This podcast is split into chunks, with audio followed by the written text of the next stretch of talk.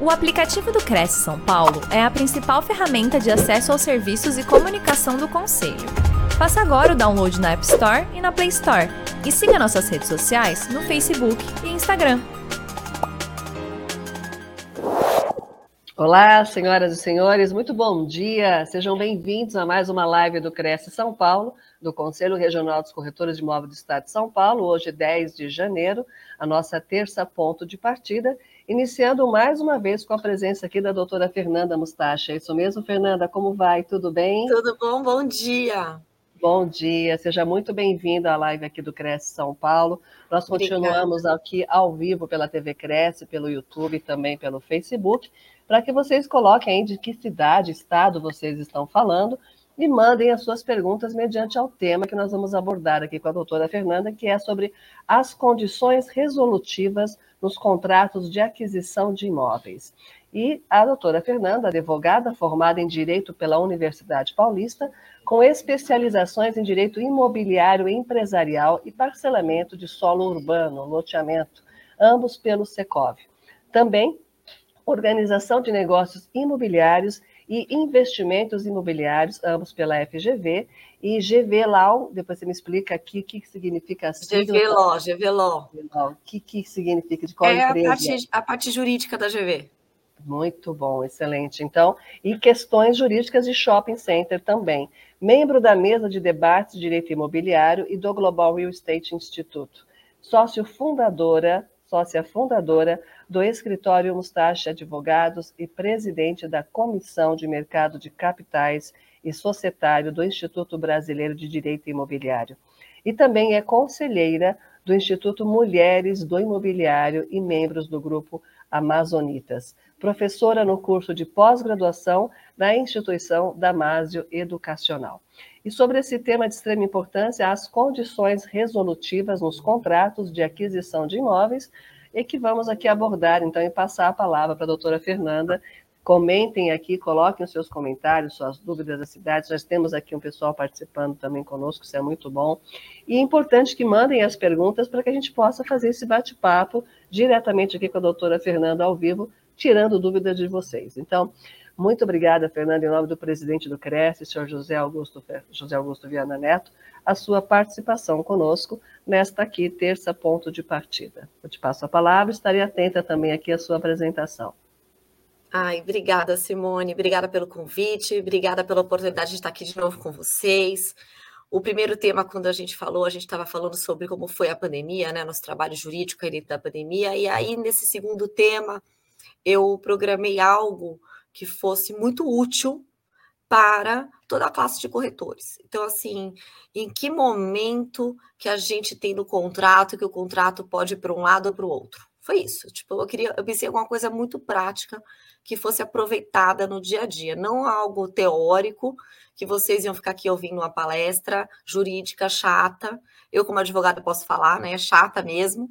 Então, eu queria que fosse algo legal, interessante, que vocês pudessem aproveitar de verdade, tá? E não só no trabalho de vocês, mas para a vida. Bom, vamos lá. É, a gente tem como é que funciona a aquisição, né? Vocês sabem como funciona a aquisição. Então, eu tenho aquele pré-contrato, que é um compromisso de venda e compra, que ele vai dar a regra do que vai ser feito se tudo der certo e qual o caminho para eu chegar naquele ponto aonde eu tenho a venda e compra efetivada, que é a escritura de venda e compra. Com alienação fiduciária, escritura de cessão de direitos, aí a gente tem uma variedade de instrumentos de aquisição, mas eu vou sempre falar de compromisso de venda e compra, a escritura que é o mais básico, e a gente pode replicar depois e aproveitar isso em outras estruturas de aquisição. Permuta, inclusive. E aí chega a hora, hora de chegar o contrato, né? Então, muitas vezes chega o advogado para atrapalhar um pouco, e aí a gente coloca aquelas cláusulas. Que quando a outra parte recebe, normalmente quem coloca as cláusulas é quem está comprando, né? São as famosas condições resolutivas e muitas vezes também as condições suspensivas. Então, assim, como eu aprendi o que era uma coisa ou outra? Exatamente da forma que eu vou falar para vocês. Né? O que, que difere uma condição que suspende o negócio de uma condição que resolve o negócio? Exatamente isso.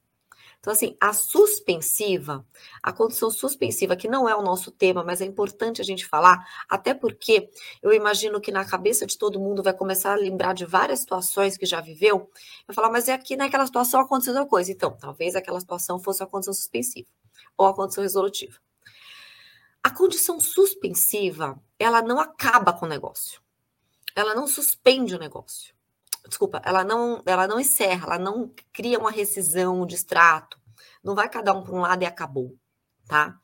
Eu vou tentar não usar a linguagem jurídica, porque eu acho mais fácil de entender a matéria, tá bom, gente? A condição suspensiva, ela fala, olha, para um pouquinho aqui. Às vezes ela para um prazo também, olha, então para nosso prazo, agora vai ficar suspenso um tempo até que a gente resolva tal situação. A condição resolutiva, ela fala: olha, se isso aqui acontecer, acabou, não tem negócio. Então, é muito diferente as consequências de uma condição resolutiva e de uma condição resolutiva, suspensiva. Por que, que é importante a gente ter isso na nossa mente? Porque se a gente escreve errado uma condição, a gente pode acabar com o negócio numa situação que a gente poderia somente suspender um negócio. Concordam? Então, assim, a gente não precisa, por N motivos, rescindir um contrato, não ter mais o negócio, cada parte para um lado. Tem a maioria das condições, inclusive, elas são suspensivas, na minha opinião. Poucas condições são condições resolutivas. Aliás, é um trabalho do corretor e do advogado fazer com que seja cada vez menos. Então, assim, quanto menos você tiver de condições resolutivas, mais certeza você tem que o negócio vai dar certo, tá? Qual que é a condição resolutiva principal num contrato de aquisição? E aí tem que tomar cuidado com a forma que escreve ela, porque eu consigo, inclusive, deixar a situação onde eu coloco parte dela na suspensiva. É auditoria, gente. É assim, não tem condição resolutiva mais forte, na minha opinião, mais corriqueira, que realmente impeça o negócio do que a auditoria.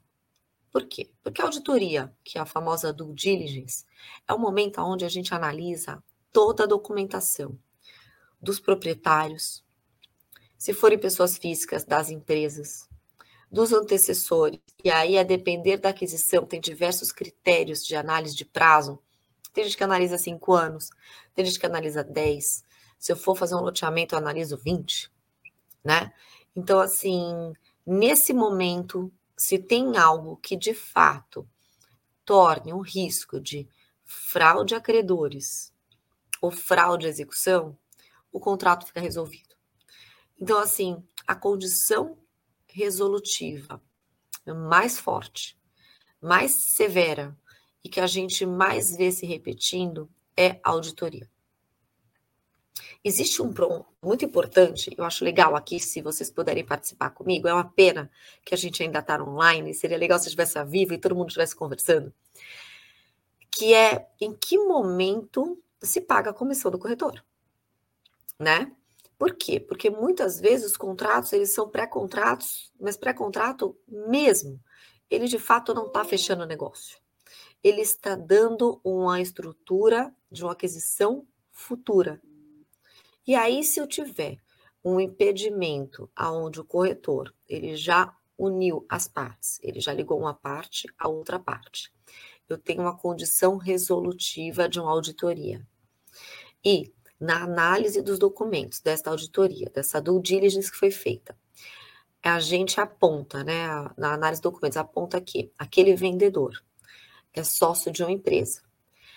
E essa empresa está num processo falimentar, por exemplo, ou essa empresa tem foi criada depois dele ter dívidas, e aí ele transferiu esse imóvel de uma forma que tentasse é, proteger esse imóvel dos problemas financeiros que ele ou a empresa dele tenha, e a gente não consiga ter a certeza que ele, né, ele não consiga comprovar que ele tem patrimônio suficiente ou maior que essas dívidas, um advogado normalmente vai falar que a aquisição não é segura, né?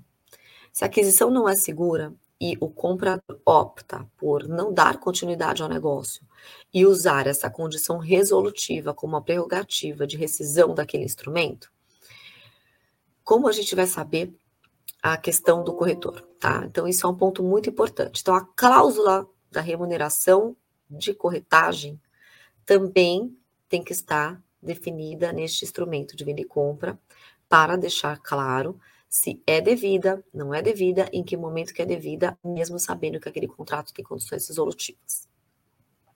Outro ponto também que a gente tem que debater e pensar, que são situações que acontecem. Às vezes, uma situação que gerou uma rescisão daquele contrato é uma situação aonde a condição resolutiva rescindiu naquele momento, mas depois de um prazo, aquilo foi superado.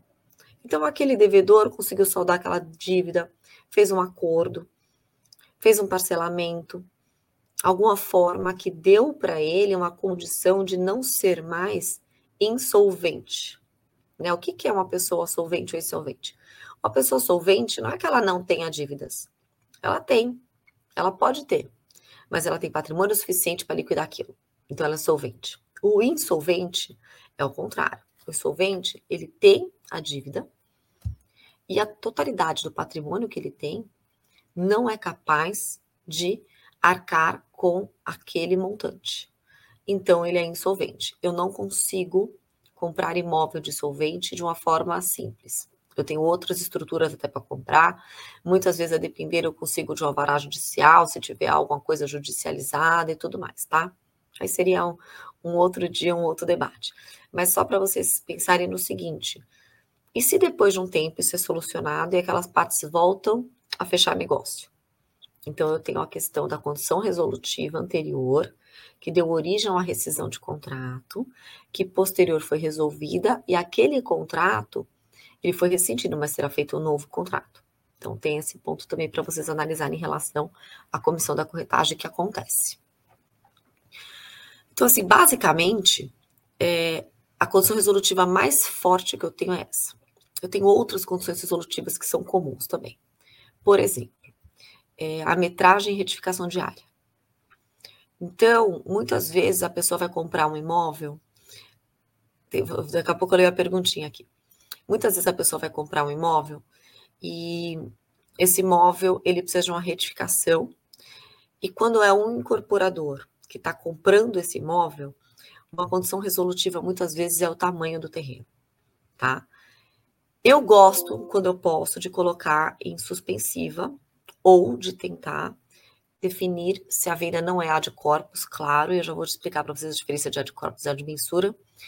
No ad corpus, você está comprando o imóvel como ele tiver, pouco importa quantos metros tem, se a casa tem X, tem Y, se o Y tem, se o terreno tem X, tem Y, tá? No ad mensura, eu estou comprando metro quadrado. Inclusive, eu defino um preço metro quadrado.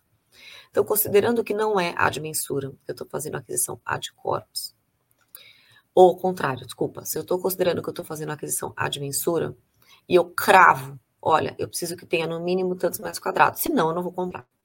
Então, não mexo só em valor, eu mexo também em situações onde eu posso desistir do negócio se não tiver um X de metro quadrado. Retificação diária também. Às vezes eu preciso que tal imóvel esteja averbado. Olha, se tal imóvel não tiver averbado na matrícula, para mim, ou não tiver uma verbação em X tempos, o negócio está resolvido. Então, eu consigo colocar essa situação em dois grupos. Eu consigo colocar no grupo das suspensivas, aonde suspende os prazos de pagamento, por exemplo, né, enquanto não ocorre aquela verbação daquela construção naquela matrícula. E depois eu vou falar um pouco disso. E depois eu também consigo colocar na resolutiva, ou seja, se você passar pelo período da condição suspensiva, onde os pagamentos estão suspensos, para que você realize alguma obrigação, que é no caso, por exemplo, a averbação da construção na matrícula do imóvel, se você não fizer em tanto tempo, eu não quero mais o um negócio.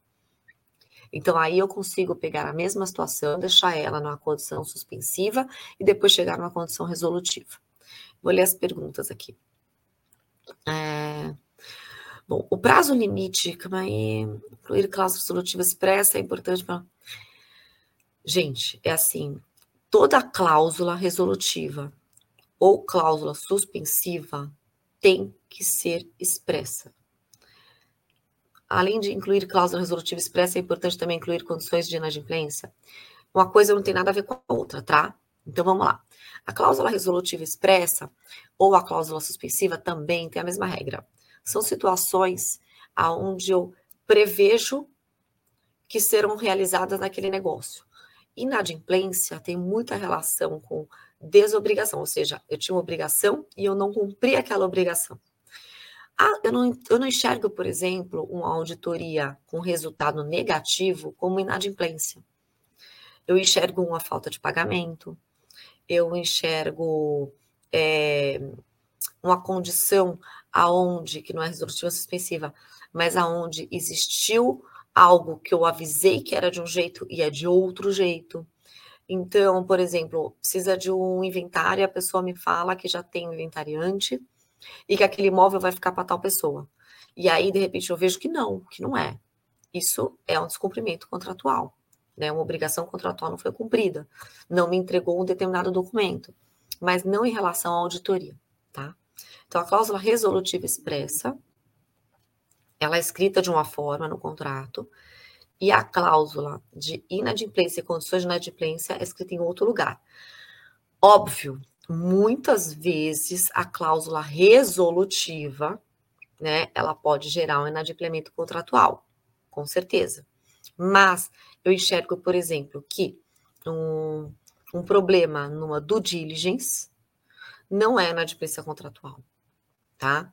As pessoas podem escrever de outra forma, pode ser pactuado de outra forma? Pode. Principalmente quando existe algum pagamento de sinal. Então, se existe pagamento anterior a apuração daquela condição resolutiva, é mais comum que ela vire uma situação de inadimplência. Mas não necessariamente o que é uma condição resolutiva, se não for concluída positivamente, é automaticamente um inadimplemento contratual.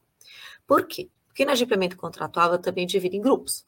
Eu tenho inadimplemento contratual que gera penalidade e eu posso ter inadimplemento contratual que não gera.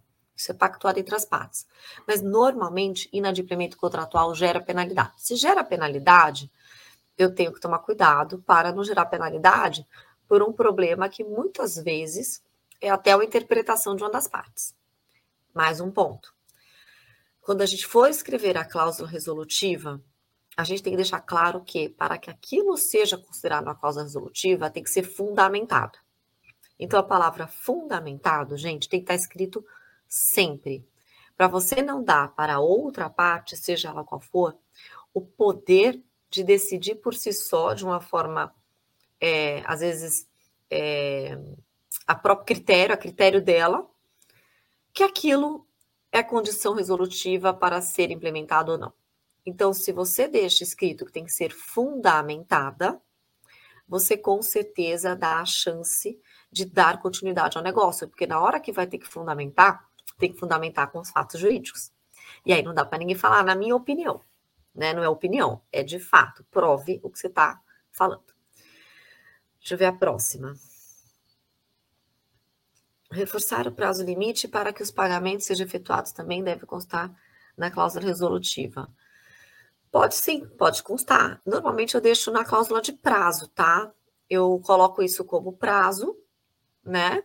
e eu coloco inadimplemento, caso aquilo não seja feito. E nesse inadimplemento, eu coloco mais um prazo. Então, vamos lá, porque eu tenho prazo para pagamento, normal. Então, eu tenho que comprar um imóvel de um milhão de reais, eu tenho que pagar 10 parcelas de 100 mil todo dia primeiro de cada mês. Aí eu falo, tá bom, escrevo, né? E se atrasar? Olha, se atrasar até o quinto mês, tem a penalidade tal. E se depois atrasar? Aí eu começo a criar outras condições. Eu posso criar condição de vencimento antecipado, né, das demais parcelas. Isso é muito interessante, tá, gente? Também gravem essa possibilidade quando for pagamento parcelado de vencimento antecipado, porque se você for executar, você já consegue executar o valor inteiro e não da parcela que não foi paga. Então, economiza tempo, dinheiro. Eu posso colocar uma situação onde acontece bastante loteamento, tá, gente? Eu te notifico. Não, a notificação não é, eu consigo colocar a situação aonde eu te notifico e você tem X tempo para pagar. Se não pagar, aí sim é inadimplemento contratual condicionado à resolução do contrato, ou seja, rescisão contratual, tá? E aí é uma cláusula de rescisão. E eu consigo, inclusive, definir em contrato que a rescisão do contrato ela pode acontecer de forma automática, sem que eu precise ter uma rescisão escrita ou entrar com ação de rescisão, desde que ocorra uma série de obrigações contratuais.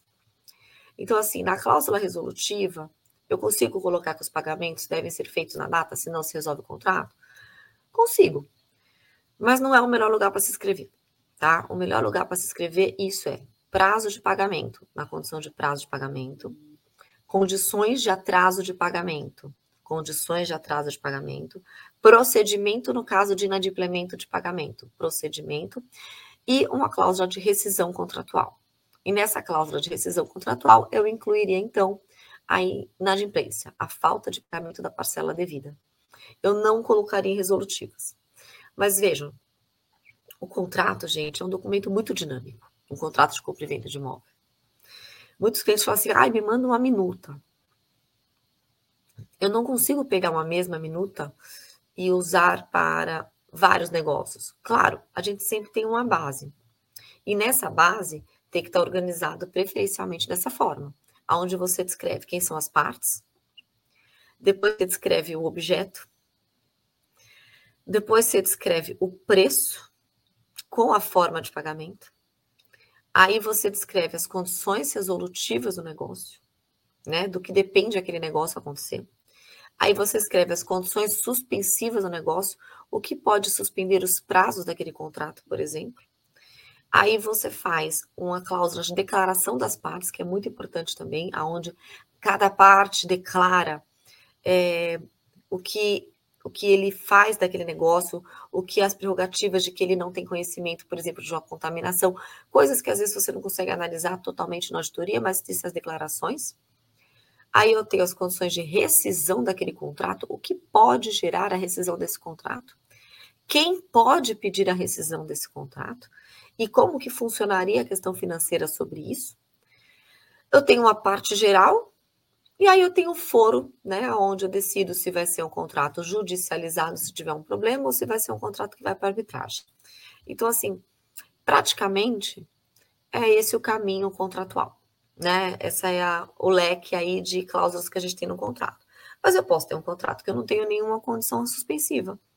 Eu posso ter um contrato que eu não tenho nenhuma condição resolutiva.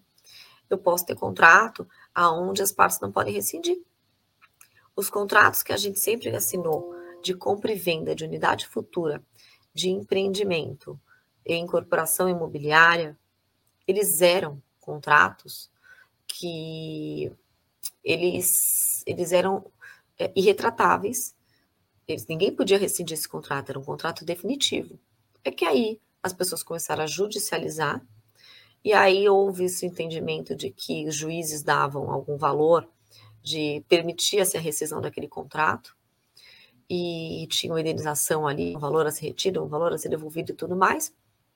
E aquela cláusula passou a ser considerada praticamente não escrita. Aí surgiu a lei de distrato posterior, e a lei de distrato trouxe regras para poder rescindir, que é o nome errado, tá, gente? Distrato é uma coisa, rescisão é outra. Deveria ter sido lei de rescisão e não lei dos distratos, mas tudo bem. E aí surgiram as regras de como funcionariam esses distratos. E aí sim, aquela cláusula passou a ser escrita de outra forma, né? Agora a gente escreve exatamente como é que vai rescindir um contrato. Mas a condição resolutiva por exemplo, quais são as condições resolutivas de um contrato de compra e venda de unidade futura, de uma incorporação? Eu, eu vejo elas como poucas, porque, assim, muitas vezes, quando você recebe uma minuta de um contrato de incorporação, a análise, não existe análise da incorporadora, né? Porque a incorporadora, ela já fez todo um trabalho ali de fazer as aprovações, de juntar os documentos para poder registrar a incorporação. E ela aí trouxe uma proteção jurídica para esse adquirente. Então, eu não vejo nenhuma condição resolutiva óbvia. Qual seria um problema de um contrato de unidade futura? Eu enxergo um problema, né, para quem está comprando o imóvel, partindo do princípio que a pessoa vai pagar todas as parcelas em dias. É o imóvel não fica pronto e não ser entregue, certo? Mas aí, para mim, isso é uma cláusula de inadimplemento contratual, porque existe um prazo de entrega pactuado, né? Isso vira uma rescisão contratual. Então, eu não entendo isso como uma cláusula resolutiva inicial de um contrato. Para mim, as cláusulas resolutivas, tanto quanto elas e as cláusulas suspensivas, elas servem para resguardar um negócio que ainda existe um evento futuro que pode ser analisado antes da efetivação daquele negócio. Por mais que na incorporação a efetivação também seria uma escritura futura, mas eu entendo que o problema que pode acontecer nela, né, que é a não entrega da unidade, é algo que é um inadimplemento contratual por parte da incorporadora. Eu não entendo como uma cláusula resolutiva automática. Pode ser escrita como uma cláusula resolutiva? Pode. Mas eu prefiro colocar no inadimplemento porque eu consigo regrar, inclusive, o que acontece com a parte financeira. Ah, mas se eu tiver um contrato onde eu tinha um pagamento de sinal, às vezes um pagamento de sinal considerável, antes, por exemplo, da análise da documentação da auditoria. Como que eu faço? Porque eu preciso regrar o que vai acontecer com, esse, com essa situação. É que normalmente é muito simples. Normalmente já está escrito, inclusive, uma condição: olha, é seguinte, eu pago o sinal, só que se tiver problema na condição resolutiva, se tiver problema na auditoria, você me devolve o sinal. Então, não é uma condição aonde você vai ter que criar regras, porcentagens, momentos. Essa condição resolutiva, normalmente, ela é implementada nos primeiros meses da relação contratual entre as partes. Aqui negócio ou vai ou não vai. Entenderam? Então, eu tenho diversos pontos que eu não colocaria numa condição resolutiva, eu consideraria o inadimplemento contratual e deixaria para o momento posterior. Eu não deixaria no momento anterior. Eu deixaria para uma situação que vai durar o tempo inteiro do contrato e não a situação inicial do contrato. Então, assim, eu acho que sobre condição resolutiva, o principal que vocês têm que ter em mente é isso: é como escrever, tentar diminuir a quantidade de itens que são incluídos lá, de cláusulas que são incluídas nas condições resolutivas. Ah, mas aí você não vai estar dando segurança ao negócio. Não, eu não acho. Eu acho que eu tenho que ponderar de fato o que é a condição resolutiva inicial desse negócio, tá? E diferenciar o que é o inadimplemento contratual. Então, eu tenho mais uma pergunta aqui. Inadimplência e reiteração de posse, como proceder? Bom, aí vocês falaram de um assunto que eu adoro. Posse. Gente, vamos lá. Para a vida, tá? Não é só para a gente, não, é para a vida, não é para o nosso trabalho, é para a vida. Se a gente puder não entregar uma posse antes de uma quitação, ótimo. Então, se eu assino um contrato e eu tenho condições resolutivas ali, o ideal é que a posse só seja transferida após a superação das condições resolutivas. Porque condição resolutiva tem prazo no contrato, tá, gente? Normalmente é 60 dias, 90 dias. Então, assim, tentem, pela segurança de ambas as partes, isso não é vantajoso nem para o comprador e nem para o vendedor. Tentem não ter transferência da posse antes da superação das condições resolutivas de um contrato de venda e compra, tá? Posse, gente, é algo muito importante. Eu brinco assim que posse é muito mais importante, às vezes, até que pagamento. Porque inadimplemento contratual, se você não entregar posse, eu resolvo fácil. Se você me ligar, eu resolvo. Agora, o inadimplemento contratual, se você entregou a posse, aí eu tenho um problema real, tá? É, a gente tem essa situação de posse muito Olha só, eu vou contar para vocês, vocês trabalham em todas as áreas do mercado imobiliário, então eu vou dar, fazer um comparativo de duas estruturas muito comuns do mercado imobiliário. Eu tenho incorporação e loteamento. A incorporação, é, eu amo loteamento, tá, gente? Não estou falando mal de loteamento, eu amo, acho que é até uma das coisas que eu mais faço hoje em dia. Mas a incorporação parece que as pessoas já estão na frente. Parece que quem trabalha com incorporação já pegou, como tem financiamento bancário, então aprendeu coisas a mais que o pessoal de loteamento ainda está aprendendo, tá? Porque loteamento não tem financiamento, né? Tudo capital próprio, é complicado. Então, incorporação, vê se alguma incorporadora te entrega a posse do seu apartamento, unidade futura, antes que você tenha a quitação. Ah, mas a pessoa não quita, a pessoa financia. É quitação. Sabe por que é quitação? Porque a pessoa vai lá, assina o um instrumento com o banco e financia com o banco. Então, ela tem sim a transferência da propriedade para ela, e o banco vai ter uma alienação fiduciária desse imóvel, tá? Então, entrega a posse, mas o que dá o respaldo é a alienação fiduciária. Para a incorporadora, ele não deve mais nada. Acabou, a incorporadora está felizona. Ela vendeu, construiu, entregou e recebeu. Tchau. O banco está fazendo o job dele. Qual que é o trabalho do banco? Te emprestar dinheiro e pegar um bem muito maior em garantia. Se você não me pagar, você vai se ferrar. Porque se você me deve 300, a garantia é de um milhão. O imóvel está pronto? Certo? Loteamento, gente. Loteamento.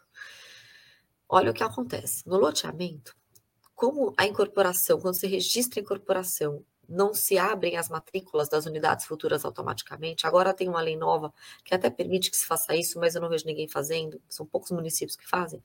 Loteamento é diferente. Loteamento, na hora que registra o loteamento, não tem nada, tá, gente? Tá uma gleba gigante. Não tem rua, não tem luz, não tem nada. Já abrem todas as matrículas do lote. E como abrem as matrículas do lote, muitas vezes já transferem esses lotes para esses adquirentes, tá? E aí está dizendo, em muitos contratos, que a posse vai ser entregue no TVO. O TVO é comparado ao habite. Gente, a pessoa não pagou ainda, ela não quitou e ela recebe a posse do imóvel.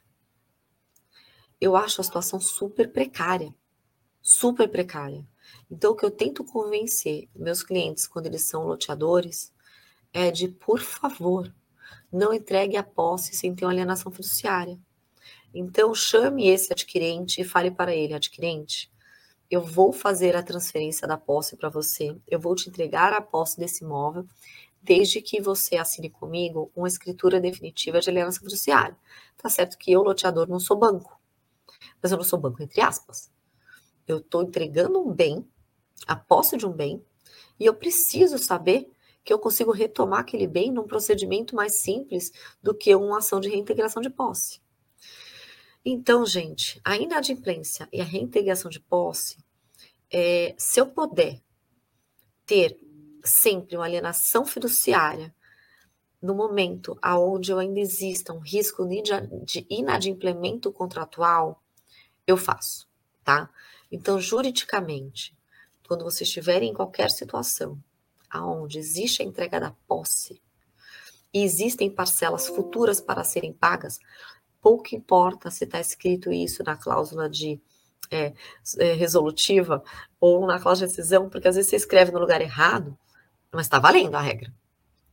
Tentem fazer com alienação fiduciária, porque a alienação fiduciária é um procedimento muito mais simples de ser executado porque é uma forma administrativa, é no cartório de registro de imóveis, do que entrar com ação de reintegração de posse, tá? Então, assim, tomem esse cuidado. Tentem deixar sempre a posse depois da condição resolutiva. Sempre. As condições resolutivas, elas não precisam de prazos muito longos. A gente não costuma colocar mais de 60, 90 dias.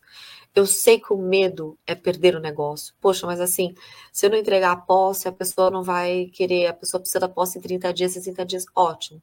Então, todo mundo se empenha mais e antecipa a solução ou a apuração das condições resolutivas do contrato. Para mim, gente, um contrato com condição resolutiva, enquanto não superada aquelas condições, é como se fosse uma opção de compra não está acontecendo nada ali. Só vai acontecer de fato alguma coisa depois de superadas as condições resolutivas. A importância que a condição resolutiva tem num contrato é enorme. E condição resolutiva não existe só em contrato de aquisição de imóveis. Em qualquer relação contratual, as condições resolutivas existem, tá? Elas são importantíssimos, importantíssimos. Elas trazem a segurança de que o negócio será efetivado. Essa é a minha forma de entregar uma condição resolutiva. Muitos clientes eles pedem para gente, para gente trazer condições suspensivas para resolutivas. Aconteceu até um episódio, eu posso falar para vocês, porque não estou dando nomes, nada, de advogado, tá? Que não sabia diferenciar as consequências de uma condição resolutiva e de uma condição suspensiva. E o que, que aconteceu? A gente brinca que, graças a Deus, as duas partes queriam muito fazer negócio. Porque foi colocado no rol de condições resolutivas coisas que seriam suspensivas. Então, o advogado, ele incluiu ali uma condição resolutiva que ia acabar com o negócio. Pensa, as partes querem fazer negócio, e acabar com o negócio. Se aquilo fosse apurado. Acho que era, inclusive, uma questão de retificação. E aí, o outro advogado que foi revisar a minuta do mesmo escritório olhou e falou: calma, calma, que isso aqui eu não preciso colocar como resolutiva. Eu consigo mais prazo para retificar. Então, se a minha retificação está demorando, vai, 30 dias, eu peço mais 30. Vamos colocar isso aqui como condição suspensiva, vamos pedir para suspender os prazos, para que as partes não percam o negócio.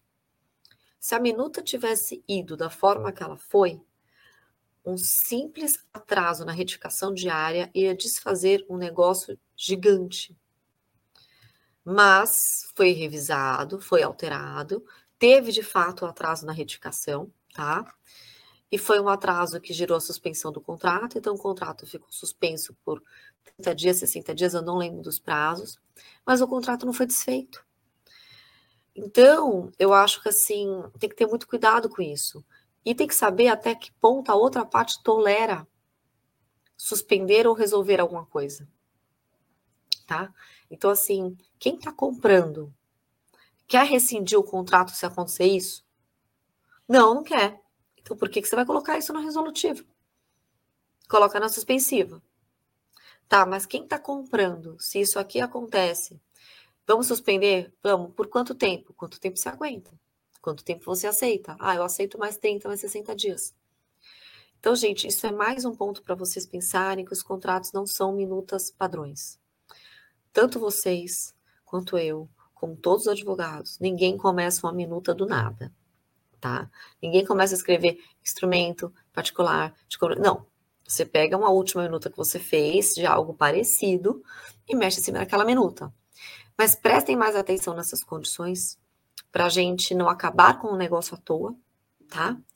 E até para a gente tentar enxugar essas condições resolutivas, para não deixar essa cláusula muito inflada porque a, essa cláusula inflada, ela prejudica o negócio. Então, deixar como resolutiva o que definitivamente é uma condição resolutiva. Na minha opinião, no básico do básico, que vale para qualquer aquisição, é auditoria, tá? Hum, para mim, assim, não existe compra segura se o resultado da auditoria não for satisfatório. E aí, se a gente for falar de auditoria, cabe mais um dia a gente conversando aqui, que a gente vai saber assim qual que é a amplitude dessa auditoria, né?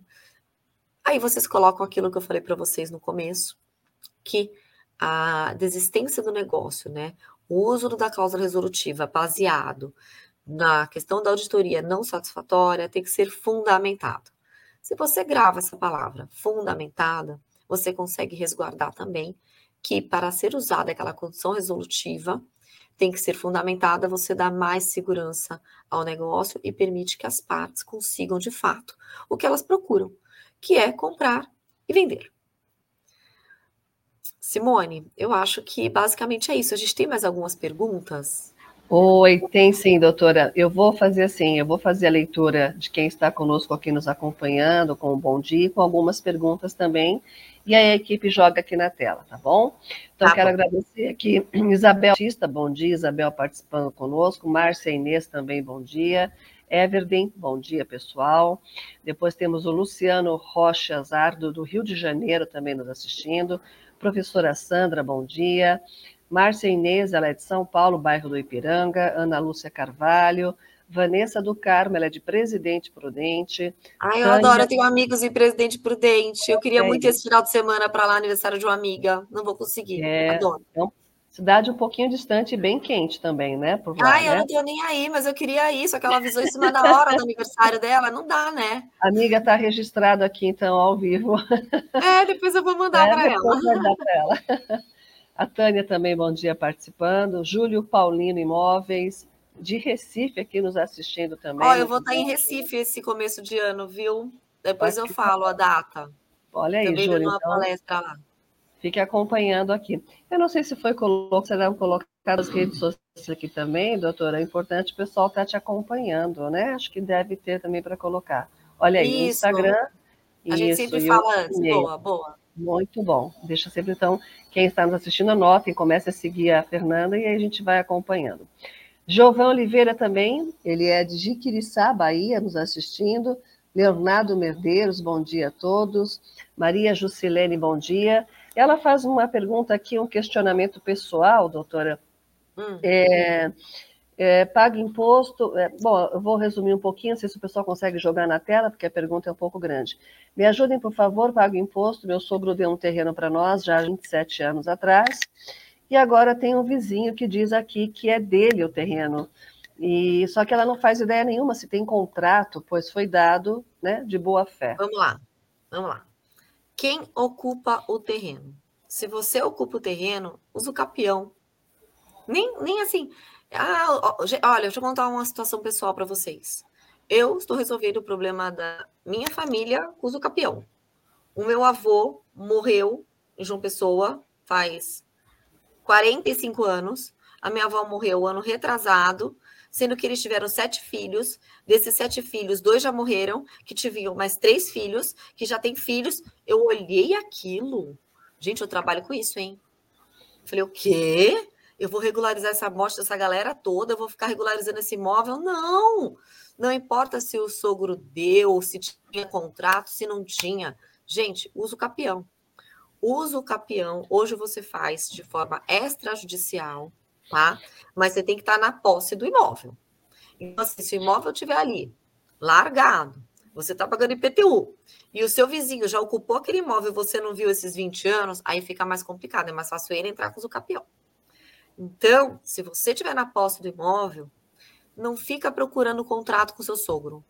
Já faz uma ato notarial, entra com um pedido de usucapião extrajudicial, cartório de registro de imóveis. Não é caro, é rápido e você resolve a sua propriedade. Pronto. Resolvido. Muito bom. Perfeito. Então, olha aí, Maria Juliane, aí é o passo a passo dado pela doutora Fernanda. É, tem um outro caso que também ela coloca aqui, ela fala justamente isso, olha, minha sogra tem uso capião da terra e esse senhor, é o que ela está completando, e esse senhor nunca pagou imposto da casa onde ela mora, tem 15 anos que ela mora aqui do lado, e só agora vem dizer que é dele. Acho que é um então, outro terreno, né, Maria Joana? É então vamos terreno. lá, se for o outro, se for o mesmo, vamos por partes. Minha sogra tem uso capião da terra. Gente, não existe a pessoa ter uso capião. Então, uso capião é um procedimento judicial ou extrajudicial que vai te dar a propriedade da terra. Então, assim, ela não tem uso capião. Ela tem a propriedade da terra? Sim, a terra é dela. Ótimo, a terra é dela. Quem ocupa a terra? Ah, quem ocupa é o senhor. Tá? Vamos pensar na situação pior. O senhor. Ah, e esse senhor tem qual relação contratual com a sua sogra? Nenhuma. Tá.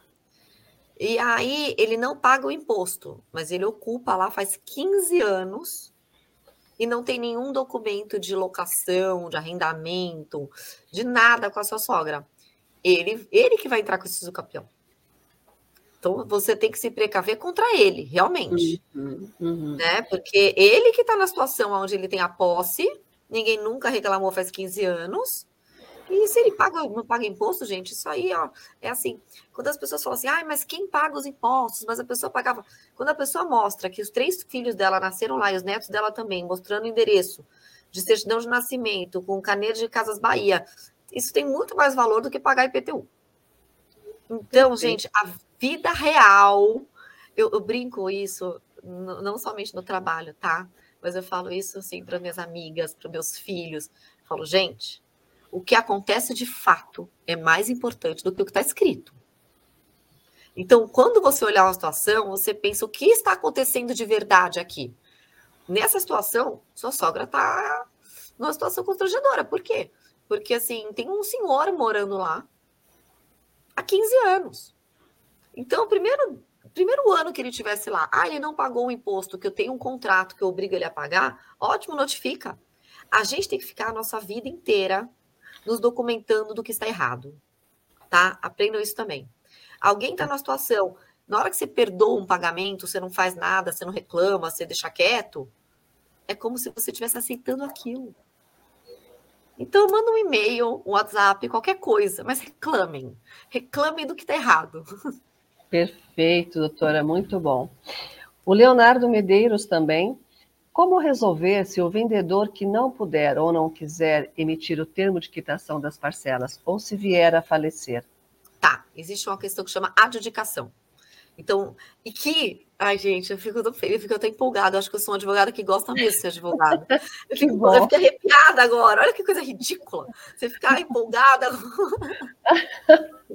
existe um processo que chama adjudicação. O que é adjudicação? Eu provo que eu tenho um contrato com alguém, que eu tinha um valor combinado para ser pago e que eu paguei com comprovante de transferência, recibo, qualquer coisa.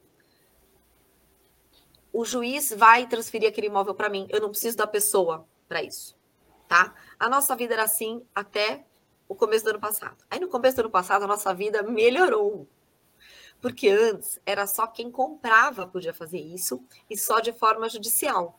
Agora não, agora a gente tem uma lei nova que fala o seguinte: quem vende também pode fazer isso, porque às vezes você vendeu, você já recebeu, você quer tirar aquilo do seu nome e a pessoa não quer transferir para ela porque ela está programando se separar da mulher, ela não quer que alguém saiba que ela tem, ela tem problema no nome dela e não quer que um devedor, né, que um credor consiga aquele imóvel, que não é um problema seu. Você vendeu, você recebeu, você quer ficar livre daquilo no seu nome, você quer tirar aquilo do seu IR e quer tirar aquilo do, seu, do nome na matrícula, não é mais seu.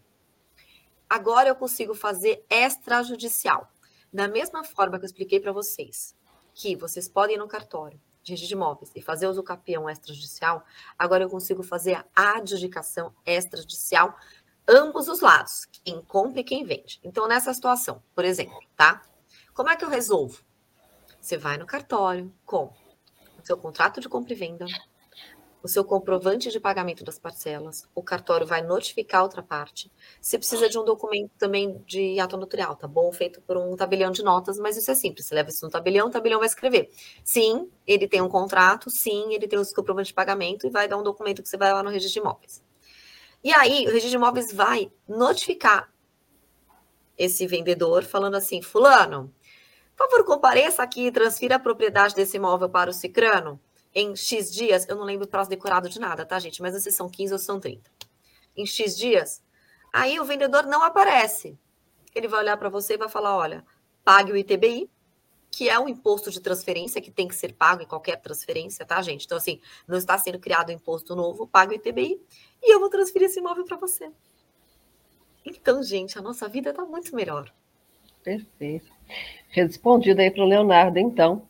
Ó, se o... vier a falecer, mesma regra, tá? É. O problema de se vier a falecer é o seguinte: que às vezes, ao invés de ser a pessoa, a pessoa morreu, quem representa ela é o inventariante. Ah, mas não teve inventário. Então tá. Então, qualquer pessoa pode entrar com o inventário do outro, vocês sabiam disso?